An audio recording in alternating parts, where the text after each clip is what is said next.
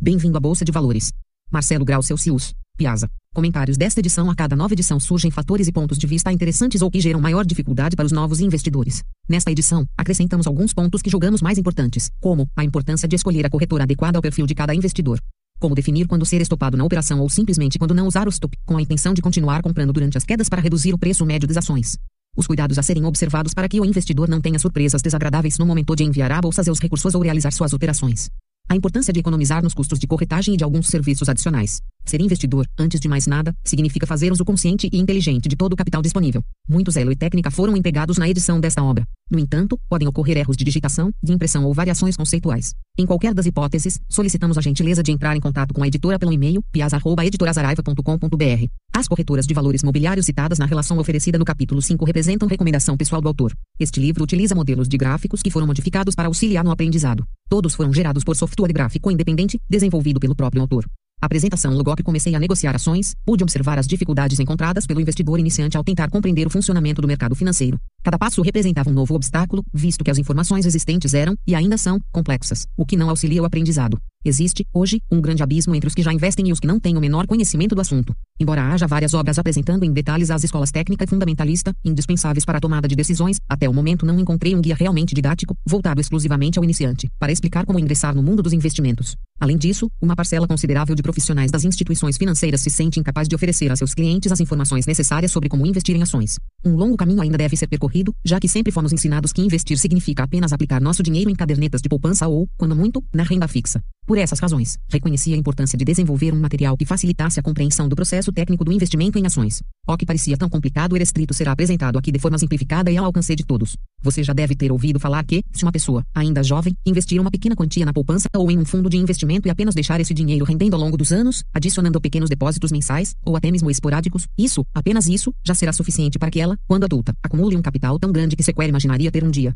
Você acha que isso é real? Acha isso possível para um cidadão comum? A resposta é sim, isso é real e funciona. Mas, se parece tão simples de fazer, por que as pessoas não fazem? Porque preferem viver limitadas a um emprego estável, com um salário fixo que mal garante sua sobrevivência, sendo reféns de um sistema de consumo no qual recebem salário para pagar contas. Parecem continuar fazendo questão de entregar aos seus patrões todos os dias úteis ensolarados de suas vidas por quase nada. Sequer podem, ou melhor, sequer têm o direito de adoecer. Muito menos sabem o que acontece na cidade em um dia de semana comum, porque estão sempre trancadas dentro de escritórios fechados, trabalhando para os outros. As respostas para essas perguntas são muitas, mas entre todas elas existe uma que diz que as pessoas não aplicam seu capital porque não sabem como fazer isso, ou melhor, nem têm ideia de como começar. É verdade. Mesmo para as modalidades de investimentos mais simples, como a poupança, existem dúvidas de todos os tipos e tamanhos. Se todos soubessem com exatidão que determinada aplicação renderia, por exemplo, 1% ao mês, qual o motivo para não realizá-la, não é mesmo? Então, é mais fácil deixar o tempo passar para, quem sabe um dia, enxergar uma solução que surgirá sabe-se lá de onde resolverá todos os seus problemas sobre as aplicações financeiras. Será mesmo que esse dia vai chegar? Por sua vez, quem preferir partir em busca do conhecimento vai descobrir que não existem uma ou duas formas de aplicar com segurança seu capital, mas várias, distribuídas em diversas categorias diferentes.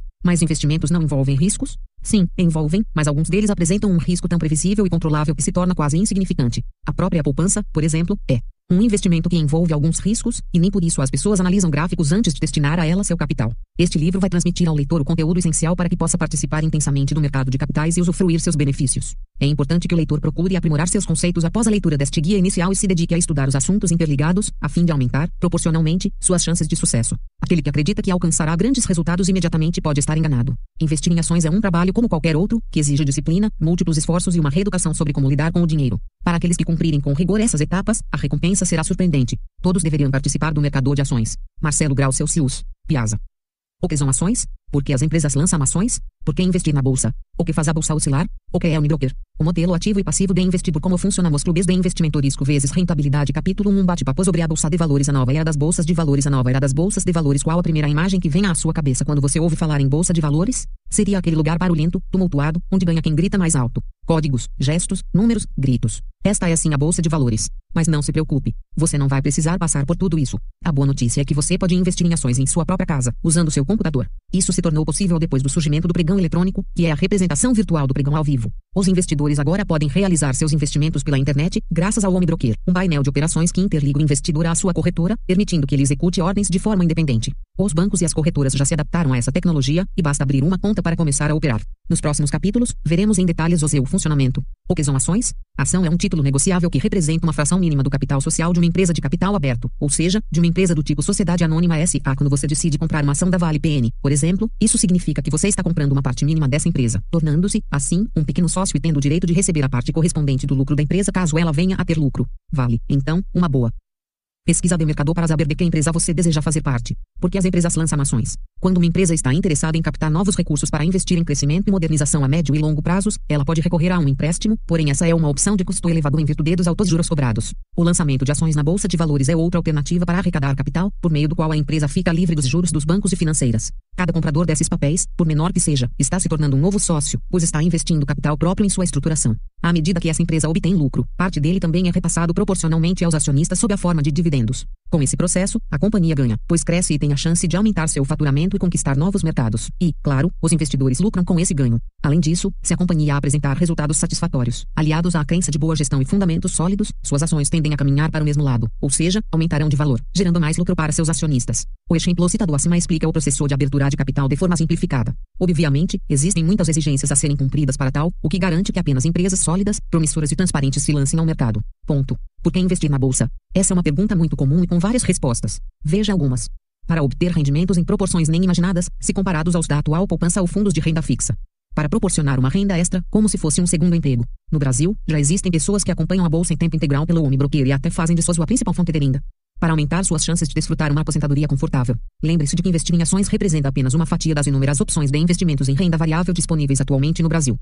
O que faz a bolsa oscilar? Se olharmos para dentro do mecanismo de compra e venda de papéis na bolsa de valores, vamos notar que o que faz os preços subir ou descer volatilidade é a alta ou baixa quantidade de compradores e vendedores, respectivamente. Ou seja, se muitas pessoas estiverem interessadas em comprar ações da empresa brasileira de aeronáutica SA Embraer, o número de compradores será maior que o de vendedores. Esses poucos, sabendo que a procura pelo seu papel é grande, só vão aceitar abrir mão dele por um bom preço. Então, lançam preços de venda mais altos, forçando a cotação do papel para cima. O inverso também ocorre durante as quedas. É a lei da oferta e da procura. Quando a procura é maior, o preço sobe, quando a oferta é maior, o preço desce. Esse movimento é ilustrado como a briga dos touros, que representam a força compradora, e dos ursos, que representam a força vendedora. O touro tem a intenção de levantar o mercado, enquanto o urso usa as patas para derrubá-lo. O movimento citado acima ocorre durante todo o pregão, sessão em que são realizados os negócios nas bolsas de valores. Os preços se movem em busca do ponto de equilíbrio, ou seja, da aproximação de interesses entre o número de compradores e vendedores. Esse é o mecanismo de funcionamento da bolsa, e o que leva os investidores a se interessar ou não por determinada ação. Para responder a essa questão da forma mais correta, apresentaremos os dois modelos de análise de mercado existentes, fundamentalista e técnico. Resumidamente, a análise fundamentalista sugere que os papéis sejam estudados de acordo com os fundamentos da empresa, enquanto a análise técnica se direciona apenas pela análise gráfica ao longo do tempo. Vamos falar disso com mais detalhes no capítulo 3. O que é o Home Broker? Home Broker nada mais é que um serviço semelhante ao Home Banking oferecido pelas agências bancárias, e permite ao acionista realizar diversas operações a partir da sua conta pela internet, sem a necessidade de comparecer pessoalmente ao seu banco. Sua função, portanto, é executar de forma prática e rápida operações na bolsa de valores, como compra e venda de papéis pela internet. Além disso, o sistema possibilita uma total independência durante as aplicações financeiras e o acompanhamento do mercado, dispensando a necessidade de intermediadores. Graças ao Home Broker, o pequeno investidor ganhou acesso total ao mercado de capitais. Do volume financeiro total negociado na Bovespa em 2007, 23% partiram das mãos, ou melhor, dos bolsos das pessoas físicas. Apesar de parecer pouco, já que historicamente o maior fluxo de investimentos é assinado dos investidores estrangeiros 34,5%, seguido dos investidores institucionais 29,7%, esses números vêm crescendo consistentemente. Os números se mostram ainda mais expressivos quando analisamos o acumulado de contas abertas com a finalidade de aplicação em bolsa de valores, pertencentes aos investidores pessoas físicas no ano de 2007. Para ter uma noção desse crescimento, basta acompanhar a tabela a seguir, com destaque especial para os últimos meses do ano. Tabela 1.1.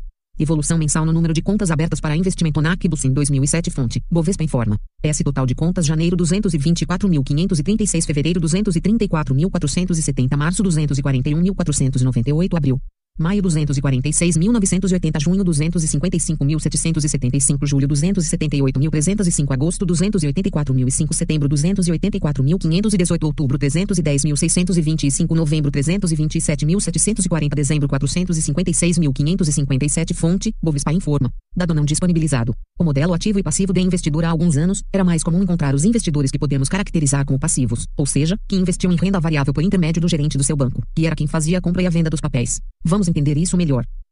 Investidor passivo não conhece os termos técnicos do mercado, não tem uma visão ampla do mercado, não sabe reconhecer a tendência atual, não sabe utilizar o e-broker, não sabe a hora certa de entrar e sair do mercado, não faz uso do conhecimento passado neste livro. Investidor ativo tem conhecimento dos termos técnicos do mercado, busca enxergar o mercado como um todo, sabe reconhecer a tendência atual do mercado. Investe pelo broker, utiliza análise técnica e, ou fundamentalista, investe com base em suas próprias análises, sabe a hora certa de entrar e sair do mercado. Está livre será apenas a base do seu conhecimento. Qual é o problema em ser um investidor passivo? A princípio, são os seguintes: um frequentemente, ele investe com base no que a mídia está dizendo, ou baseado no comentário de um conhecido que está tendo um alto rendimento com um papel. Isso faz com que, muitas vezes, acerte justamente o pico do mercado. É o ponto mais alto de preços dentro de uma tendência onde determinado período de tempo, o que aumenta suas chances de enfrentar uma considerável redução do seu capital logo nas primeiras semanas ou meses de aplicação. Alguns especialistas costumam dizer que a mídia traz a grande massa para a bolsa no momento errado, ou seja, no final de um período de ganhos. É aí que os grandes traders, termo comumente usado no mercado financeiro para nomear aqueles que realizam negócios entre si, aproveitam para devolver seus lotes ao mercado, satisfazendo o desejo dos pequenos. Os preços, então, perdem a sustentação e são os inexperientes que pagam por isso.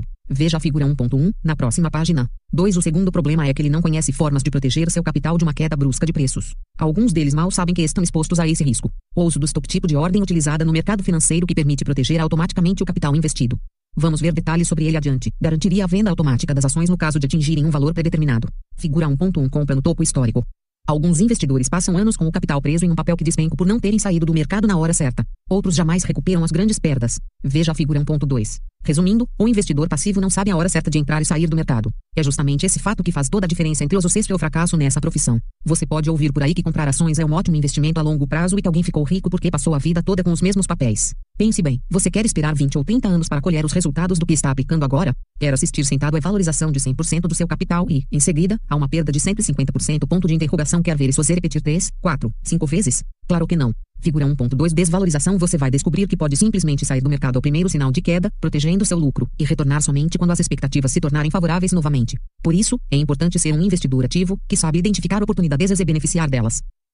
Como funcionam os clubes de investimento como o próprio nome diz, um clube de investimento é formado por um grupo de pessoas, sejam amigos, parentes, vizinhos ou colegas de trabalho, interessadas em investir. Esse grupo se junta e seus integrantes passam a contribuir mensalmente com uma quantia, que pode ser livre ou predeterminada, para aplicação no mercado financeiro. As operações são feitas por intermédio de um integrante experiente do grupo ou de um profissional do mercado, contratado exclusivamente para tal atividade. Como regra, um clube pode conter, no máximo, 150 participantes. Caso seja necessário agrupar um número ainda maior de investidores, essa sessão só será aberta caso todos os participantes possuam algum tipo de vínculo, ou seja, trabalhem na mesma empresa, façam parte de um mesmo sindicato, morem no mesmo edifício e assim por diante. Cada um dos seus integrantes fica livre para sair do clube quando bem entender, assim como a entrada de novos membros também é permitida, desde que exista o mesmo vínculo em relação aos demais. Em geral, todos têm liberdade de realizar aplicações na data e no volume que quiserem. O percentual máximo do total de cotas que um único membro pode alcançar, porém, é limitado em 40%, jamais podendo ser ultrapassado. Sobre as estratégias de investimento utilizadas na aplicação dos recursos, o clube fica livre para adotar aquela que julgar mais adequada ao perfil dos seus participantes. Elas devem estar rigorosamente definidas no seu estatuto. Quanto ao tipo de ativo a ser negociado, é preciso manter, pelo menos, 51% dos recursos aplicados em ações para que um clube seja válido. O restante fica a critério dos seus gestores. É importante ter um conjunto de regras bem claras sobre como deve funcionar o clube, isto é, um estatuto que defina qual será a taxa mensal a ser rateada pelos membros para cobrir as despesas com taxas de corretagem, impressão de informativos que serão distribuídos periodicamente a todo o grupo, custos com documentos, taxas, etc. No momento de abertura do clube, este estatuto será solicitado pela corretora que vai administrá-lo. Sempre que necessário, seus participantes podem organizar uma assembleia, a fim de decidir assuntos relacionados ao clube, assim como discutir possíveis queixas ou desentendimentos quanto à qualidade da gestão, transparência, mudança de estratégias, entre outros. Por falar nisso, pense bem no momento de criar um clube de investimento para que as regras de gestão fiquem bem claras e abrangentes, a fim de tentar reduzir ao máximo os possíveis e prováveis conflitos de interesses que poderão surgir com o tempo. Quando o clube vai bem, tudo são flores. Porém, em um momento de crise, os ânimos começam a ficar alterados, principalmente por se tratar de um dos assuntos que mais afetam as pessoas, ou seja, o bolso. A Bovespa, assim como as corretoras associadas a ela, reconhece e incentiva a criação dos clubes, assim como auxilia na documentação e definição das regras internas para eles. Montar um clube de investimento pode ser uma boa opção para aqueles que desejam investir em ações, mas não dispõem de conhecimento e confiança necessários para isso. Pode ser interessante também para os pequenos investidores que já aplicam por conta própria, mas desejam contratar um especialista para cuidar do seu capital. Risco vezes rentabilidade Como você deve saber, as ações são consideradas aplicações de alto risco. Não existe forma de garantir que seu capital renda 5%,10% ou 20% ao mês. É por isso, também, que são chamadas de renda variável. Por serem de alto risco, são também os investimentos capazes de gerar grandes rendimentos no curto, médio e longo prazos. O que você pode fazer, então, é tentar ao máximo reduzir esse risco. Existem diversas maneiras de fazer isso. Vamos citar algumas delas. Não operar contra a tendência. Procurar diversificar seu capital em dois ou mais papéis, montando uma carteira conjunto de ativos que um investidor possui em seu poder em determinado momento, em vez de escolher apenas uma empresa para investir. Ter uma estratégia de ação bem desenvolvida e segui-la com disciplina, não mudando de opinião a cada pequena oscilação do mercado. Fazer uso incondicional do stop de proteção, evitando, assim, as grandes perdas. É provável que você esteja insatisfeito com os baixos rendimentos da poupança ou dos fundos de investimento de perfil conservador. Na atual trajetória de queda dos juros, é natural que esses modelos de investimento se tornem cada vez menos rentáveis. Com uma boa administração de riscos, o investidor terá condições de assegurar que, mesmo na pior das hipóteses, ainda se manterá com a quase totalidade do seu capital inicial. O objetivo deste capítulo inicial foi permitir um primeiro contato com os principais tópicos que serão discutidos em detalhes adiante. Vamos a eles. Na prática, o que significa investir em ações? Em quanto tempo possui obter lucro? Existe o risco de perder tudo com ações? Capítulo 2 O simples processo de investir em ações Antes de estudarmos em detalhes cada etapa do processo de compra e venda de ações pela internet, é interessante apresentar uma visão prática do todo, para que fique clara a importância da compreensão de cada um dos capítulos específicos que virão posteriormente. Na prática, o que significa investir em ações? Investir em ações nada mais é que substituir trocar uma quantidade X de capital por uma quantidade Y de ações de uma empresa qualquer por determinado período de tempo e, então, inverter a operação, transformando essas mesmas ações novamente em dinheiro quando for conveniente ao investidor, de preferência quando esses papéis se valorizarem. Quanto maior for a diferença positiva entre o preço de compra e o preço de venda, maior será o lucro na operação. É muito simples. PVPC vezes número de ações igual saldo. Imagine que você possua R$ 18 mil em sua conta corrente e resolve investir esse capital na compra de um pequeno terreno. Como seu objetivo é obter valorização sobre o bem, você só se interessará em vendê-lo quando estiver diante de uma boa proposta. A bolsa de valores funciona de maneira semelhante. Veja o exemplo 2.1 a seguir. Exemplo 2.1 Cálculo do lucro na negociação. Um investidor resolve semanas adquirir mil depois, ações BCD de uma vendê-las empresa parado encerrar setor de alimentos posição ponto AR dólar 2, 34 por ação. Apenas duas sua nesse momento, a ação está custando R$ 2,78, ou seja, está obtendo valorização. Vamos calcular, então, os resultados dessa negociação. Para facilitar a compreensão, os cálculos serão feitos sem a cobrança das taxas de corretagem. Esse tópico será visto em detalhes no capítulo 5. Preço da compra R$ 2,24 barra ação Preço da venda R$ 2,78 barra ação PV. PC, vezes número de ações igual saldo logo, temos que, 2, 78 2, 34 vezes 1.000 igual R dólar 440, 00 em variação percentual. Isso equivale a 18, 80% de lucro em apenas duas semanas. Podemos dizer, então, que esse investidor, que inicialmente tinha R dólar 2.340, 00 em caixa, agora tem R dólar 2.780, 00, ou seja, teve uma valorização de 18, 80% sobre o capital aplicado. Veja o gráfico dessa negociação na figura 2.1. Figura 2.1 Valorização Note que, ao contrário dos imóveis, nesse mercado você estará lidando com mercadorias extremamente líquidas, o que significa que poderá comprá-las e vendê-las rapidamente, e até várias vezes ao dia, se assim desejar, da mesma forma que poderá se desfazer em questão de segundos de algo que está lhe trazendo prejuízos. Essa é uma das grandes vantagens do mercado de valores mobiliários. Enquanto o tempo possui obter lucro, acertar o momento da compra e da venda de uma ação é o que vai determinar seu grau de sucesso na operação. Alguns papéis podem variar de preço imediatamente após a compra, enquanto outros podem permanecer estáveis durante dias ou até semanas. O investidor consciente precisa estar preparado para todas as situações possíveis antes de executar a ordem de compra. Isso mesmo, antes. Tenha em mente exatamente o que fazer se o papel se valorizar, desvalorizar ou até mesmo permanecer estável por muito tempo, o que pode se tornar um problema. Mas por que se preocupar com isso antes da compra? Pelo simples fato de que, a partir do momento que você observar o seu dinheiro se movimentando em tempo real, para cima ou para baixo, entrará em campo, também, seu maior oponente, o fator emocional, que poderá comprometer toda a operação. Voltaremos a falar das armadilhas psicológicas dos investimentos adiante. A resposta para a pergunta em quanto tempo posso obter lucro é que não existe um tempo certo padrão. O lucro virá de acordo com sua habilidade de lidar com os desafios do mercado de renda variável. Nada o impede de comprar uma ação logo na abertura do pregão, quando os preços enfrentam extrema volatilidade, e realizar a venda apenas 5 ou 10 minutos depois, com um grande lucro. Tudo vai depender do perfil de investidor que você assumir, podendo variar de arrojado, como nesse exemplo que acabou de ler, moderado ou, ainda, conservador, que é aquele que opta por aplicações de médio e longo prazos. Pelas análises técnica e fundamentalista, que veremos no próximo capítulo, será possível prever o que é mais provável de acontecer com o rumo dos preços e em que período de tempo. É fato que todo especulador deseja ver seus ativos em franca e imediata ascensão, mas essa não é uma tarefa das mais simples. Saber identificar os movimentos do mercado pode lhe permitir alcançar ganhos significativos, como 10% mais em um único dia, por exemplo. Essa situação pode ser observada na figura 2.2. Figura 2.2 Valorização intraday na figura 2.2. A compra foi feita a R dólar 1,02 e a venda a R dólar 1,50, ambas no mesmo dia. Isso gera uma valorização bruta de 47% sem descontar corretagem e impostos. Uma operação invejável. Variações mais consideráveis de preços, como a dessa figura, costumam ser encontradas em ativos de baixo valor nominal, em que cada movimento de preço representa uma variação percentual significativa. Existem investidores que adoram especular com esse tipo de papel, desde que a empresa apresente razões suficientes para convencê-lo de que essa será uma boa aplicação. Figura 2.3 Desvalorização intraday. No mercado de ações é fundamental que o investidor saiba proteger seu capital de momentos como demonstrado na figura 2.3. Os cenários baixistas são tão comuns quanto os altistas, e é preciso optar pelas negociações com maiores probabilidades de retorno e menor exposição ao risco. É importante, também, buscar manter uma trajetória estável de resultados positivos, por menores que sejam. Procure não transformar em objetivo principal somente os grandes ganhos, pois esses estarão diretamente atrelados à possibilidade de grandes prejuízos. Quanto maior for o risco assumido, maior também será a chance de um grande resultado, seja ele positivo ou negativo. Costuma ser assim, e costuma decepcionar muita gente. À medida que o leitor for adquirindo vivência no mercado e confiança em suas operações, poderá assumir riscos maiores. Existe o risco de perder tudo com ações? Essa é uma pergunta bastante comum nas conversas sobre o mercado de capitais. Perder tudo é realmente preocupante. Afinal, aplicar o dinheiro na bolsa de valores é um investimento dos mais arriscados, como muitos dizem. Mas podemos afirmar uma coisa: a dor de perder tudo é igualmente proporcional à dor de pagar as contas no final do mês e continuar sem nada. Mais adiante, você vai entender o porquê disso. Sempre que o assunto é investir dinheiro, surge, ao mesmo tempo, o medo de perder dinheiro. Não há como negar que esses dois termos soam como sinônimos na mente da maioria das pessoas, quando deveriam ser antônimos.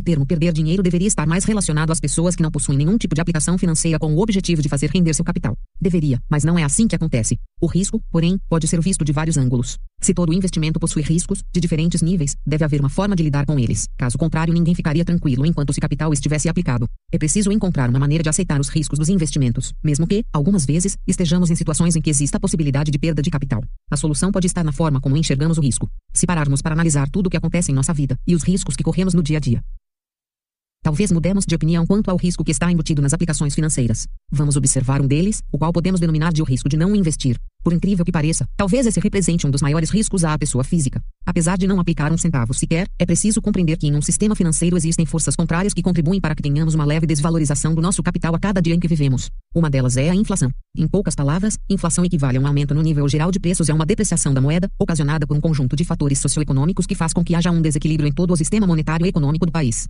Assim, se não nos preocuparmos em realizar algum tipo de investimento que, pelo menos, renda o equivalente aos juros da inflação, nosso dinheiro estará perdendo seu poder de compra, mês após mês, dia após dia. Outro fator que temos de observar é o nosso consumo mensal. Por consumo entendemos tudo de que uma pessoa depende para viver, como aluguel ou prestação da moradia, condomínio, transporte, alimentação, telefone fixo e celular, roupas, plano de saúde, impostos, diversão, lazer, cultura, etc. Se você prestar atenção, vai perceber que recebe seu salário e o gasta integralmente ou quase, pagando suas contas. Isso quer dizer, em outras palavras, que você aplicou seu capital de uma forma que ele durou apenas 30 dias, quando, então, virou pó. Será que foi realizada uma aplicação desse capital? Se direcionássemos mil reais para uma aplicação financeira qualquer e, em 30 dias, nosso capital total fosse reduzido a zero, qual seria o risco envolvido nessa operação? Como a desvalorização foi total, ele teria um risco máximo, não acha? Agora, responda, por que você tem medo do risco se, mês após mês, perde tudo que ganha sem sequer ter a chance de aplicar uma parte disso em alguma opção de investimento? Esse é o ponto que precisa ser observado. Parte desse dinheiro consumido deveria representar a fonte de água cristalina para suas aplicações no mercado de ações. Quando você fez negócios com um capital que já estaria perdido de qualquer forma, seu medo do risco é reduzido significativamente.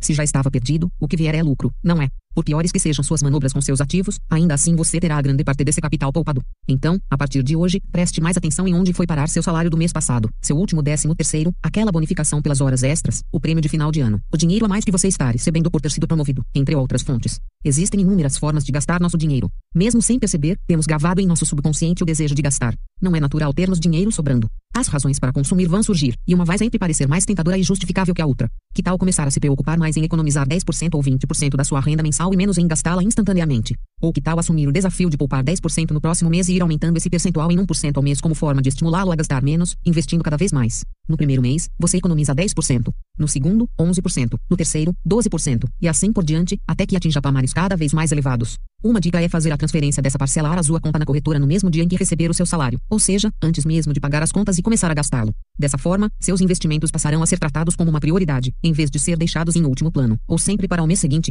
Quanto antes você der importância ao jogo de poupar para investir, mais cedo verá seu dinheiro trabalhando arduamente por você. Quando você se der conta, terá acumulado uma boa quantia, que provavelmente teria sido gasta com coisas desnecessárias. E mais, se você é um daqueles que sentem prazer em consumir tudo o que ganha, desenfreadamente, pelo menos faça o sacrifício de poupar uma parte do seu salário por um tempo, para que, no futuro, tenha ainda mais capital para destinar ao seu consumo. Quem sabe até se, nesse meio tempo, você não descobre dentro de si um talento nato para os investimentos e passa a sentir prazer em poupar para investir. Ou quem sabe ainda se, por ironia do destino, você, que era um gastador, não passa a ganhar mais do que é capaz de gastar, tornando-se, finalmente, independente financeiramente. Mas, voltando à questão, existe o risco de perder tudo com ações? A boa notícia é que você não corre esse risco. Pelo menos não de uma só vez ou em um período curto de tempo, como a maioria dos leigos imagina. Pessoas que passaram pela experiência de perder tudo fizeram porque cometeram erros grotescos ou assumiram posições extremamente alavancadas no mercado de opções de ações ou no mercado a termo, por exemplo, concentrando-se apenas em quanto poderiam ganhar com a operação, esquecendo de observar o quanto também poderiam perder. Existem, obviamente, alguns casos que podem levar um investidor a acumular prejuízos significativos ou aplicar demais, abrindo ou fechando várias operações dentro de um mesmo dia, ou optar por ativos com preços muito reduzidos beirando a faixa dos poucos centavos. Porém, o risco dessas aplicações é mais que sabido por quem opera dessa forma, ou com papéis de preços tão insignificantes. Então, desde que sejam observados alguns detalhes e tomados certos cuidados, você pode enfrentar tranquilamente um momento ruim de mercado, com um percentual pequeno de perda. Mas, vamos deixar isso para o capítulo 6, no qual falaremos do uso do stop como forma de proteção do capital.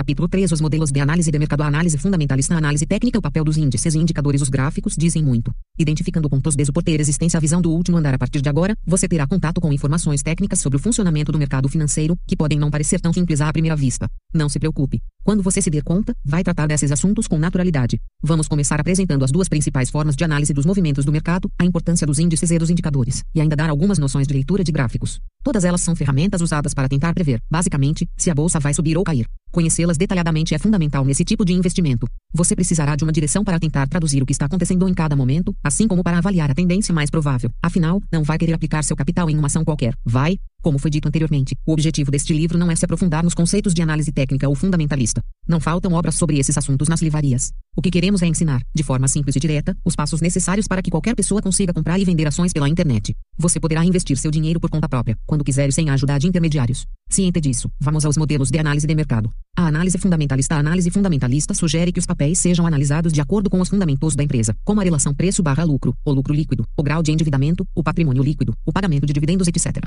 Esses fatores são capazes de dar um diagnóstico sobre a saúde financeira da companhia. Notícias sobre possíveis fusões ou venda da empresa também costumam afetar fortemente os investidores fundamentalistas. Com base nessas análises, se for possível enxergar um futuro promissor para a empresa, o papel tende a valorizar. Caso contrário, começar a dar sinais de desvalorização. Essa é a visão desse tipo de análise.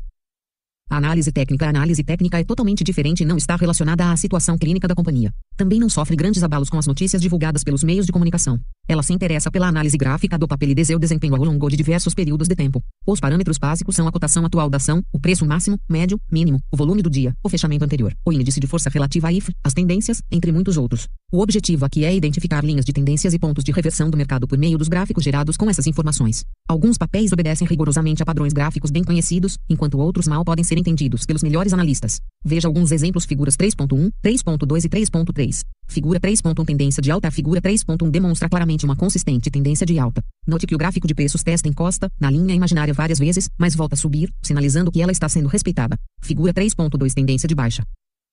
Alguns momentos, alguns momentos, a figura 3.2 mostra uma tendência de queda com forte oscilação de preços, o que pode causar, em a impressão equivocada de que a tendência se inverteu. A figura 3.3 exibe uma variação limitada de preços. Note que eles não ultrapassam as linhas imaginárias. Podemos chamar essa região de zona de congestionamento ou de acumulação. Figura 3.3 Tendência indefinida avaliando os gráficos, não fica muito difícil notar que os preços seguem ondas ou fases. Mesmo em um mercado em nítida tendência de alta, em alguns momentos será possível encontrar pequenos recuos. O mesmo se aplica à tendência de baixa. É possível que você esteja se perguntando qual dos tipos de análise de mercado citados é mais eficiente ou melhor. O que podemos dizer é que não existe melhor nem pior. Existe aquilo em que você acredita mais e menos. Cada analista tem sua opinião particular sobre esses dois métodos. Faça você mesmo sua escolha. Dica mesmo para os que optarem pela análise fundamentalista como um método principal de interpretação do mercado. Conhecer alguns princípios básicos da análise técnica pode ser muito útil. Ela que irá guiá-lo quando todos os outros sinalizadores parecerem confusos ou contraditórios. O papel dos índices e indicadores assim como um piloto de avião precisa conhecer o sentido e a força dos ventos antes do pouso e da decolagem, o investidor precisa avaliar as condições reais do mercado antes de tomar qualquer decisão. Uma forma de fazer isso é pela observação dos índices e indicadores, que são ferramentas que servem para sugerir um provável sentido para o mercado, buscando aumentar estatisticamente a probabilidade de acerto. Existem inúmeros índices e indicadores atualmente, e cada um expressa o mercado de um ponto de vista particular. Cada investidor tem preferência por um ou outro, de acordo com seu grau de confiabilidade. Pode-se, ainda, fazer uma combinação entre duas ou mais ferramentas a fim de tentar reforçar o resultado. Entre os principais, podemos citar os seguintes: Ibovespa é o índice da Bolsa de Valores de São Paulo. Este índice mede a lucratividade de uma carteira hipotética, uma carteira imaginária, usada como parâmetro para calcular o rendimento que o investidor teria se a possuísse, com as ações mais negociadas, seguras e rentáveis para investimento no momento. Cada ação integrante recebe um peso em pontos que varia de acordo com sua liquidez, grau de facilidade com que se consegue transformar um ativo ações, imóveis, etc. Em dinheiro vivo novamente. A cada quatro meses, a composição e os pesos do Ibovespa são alterados para melhor representar o mercado de ações, razão pela qual é usado como indicador. Atua como ponto de referência para o mercado financeiro brasileiro. Índice de força relativa a IFA é um dos indicadores mais usados pelos analistas técnicos e mede a aceleração dos movimentos. Utiliza uma escala de 0 a 100 na qual se acredita que, acima de 80, o mercado está próximo de um topo.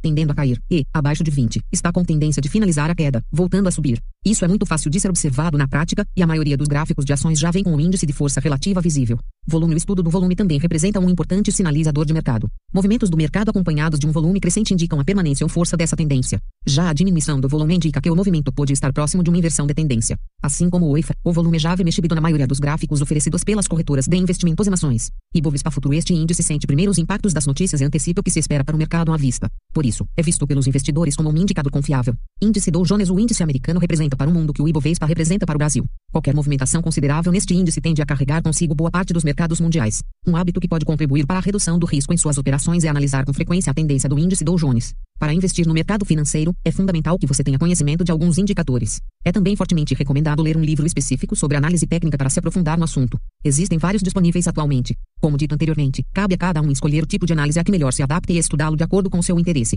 Uma coisa é certa: se ganhar dinheiro com ações fosse tão fácil, estaríamos cheios de novos milionários circulando por aí todos os dias. O processo de aprendizado exige dedicação, paciência e acompanhamento constante do mercado. Dica: Tenha cuidado para não utilizar muitos indicadores ao mesmo tempo. Isso só vai dificultar ainda mais a tomada de decisão. Escolha um por vez e avalie seu desempenho por um determinado período. Os gráficos dizem muito. Aprender a interpretar corretamente os gráficos das ações e ler pelas linhas é outro fator indispensável ao bom operador técnico. Os gráficos dizem muito. Não se preocupe se, no início, parecerem mapas indecifráveis. Um gráfico nada mais é que um relato exato do que aconteceu com um ativo ao longo do tempo. Com a prática, você vai passar a identificar padrões e sinais que indicam que posições assumir. Você pode conseguir gráficos confiáveis acessando o site da sua corretora de valores, exclusivo para seus investimentos no mercado financeiro. Lá, você também encontrará gráficos analisados por profissionais, nos quais estarão traçadas as principais linhas de tendência, com comentários atualizados sobre a situação do mercado e de vários papéis. Trataremos sobre o tema corretoras no capítulo 5, identificando pontos de suporte e resistência. Os pontos de suporte e resistência são muito fáceis de serem encontrados e, por mais simples que pareçam, dão sinais importantes sobre as áreas de maior tensão do mercado.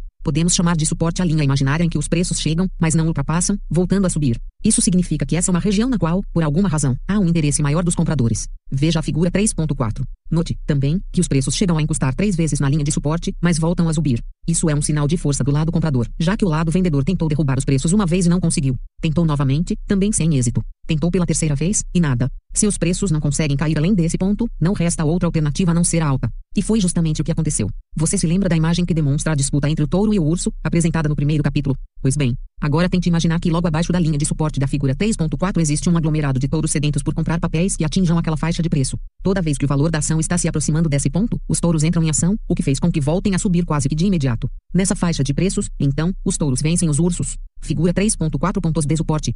O nível de suporte é, também, o local ideal para compra, pois permite que o stop seja colocado imediatamente abaixo dessa linha, o que garante um prejuízo pequeno no caso de rompimento, ou seja, se os ursos venceremos touros. Você vai aprender mais sobre o que é e como funciona o stop adiante. Podemos chamar de resistência a linha imaginária em que os preços das ações alcançam, mas não ultrapassam, voltando a cair. Agora, isso significa que essa é uma região na qual existe um interesse maior dos vendedores, ou seja, os ursos estão com maior força. Veja a figura 3.5. Figura 3.5 pontos de resistência ao nível de resistência é, também, o local ideal para a venda, pois oferece uma grande probabilidade de inversão do movimento, que até então era de alta. Você vai notar que esses padrões ocorrem o tempo todo no mercado e das mais variadas formas. Ambos, inclusive, podem aparecer sequencialmente, como mostra a figura 3.6. Normalmente, identificamos esse movimento simultâneo durante um processo de congestionamento ou acumulação. Procure pelos próximos pontos de suporte e resistência no IT da sua corretora. Essas informações são fornecidas diariamente. Figura 3.6 pontos de suporte e resistência.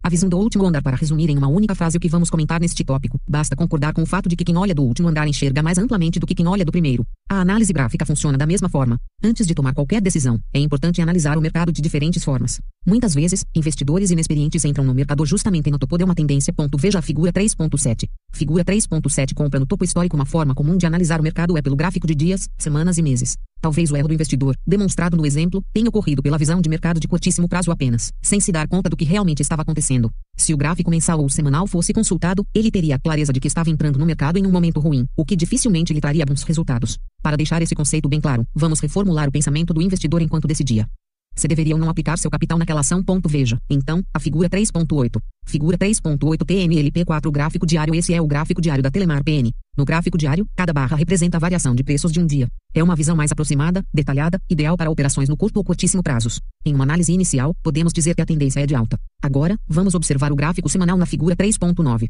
Figura 3.9 TNLP4. Gráfico semanal seguir.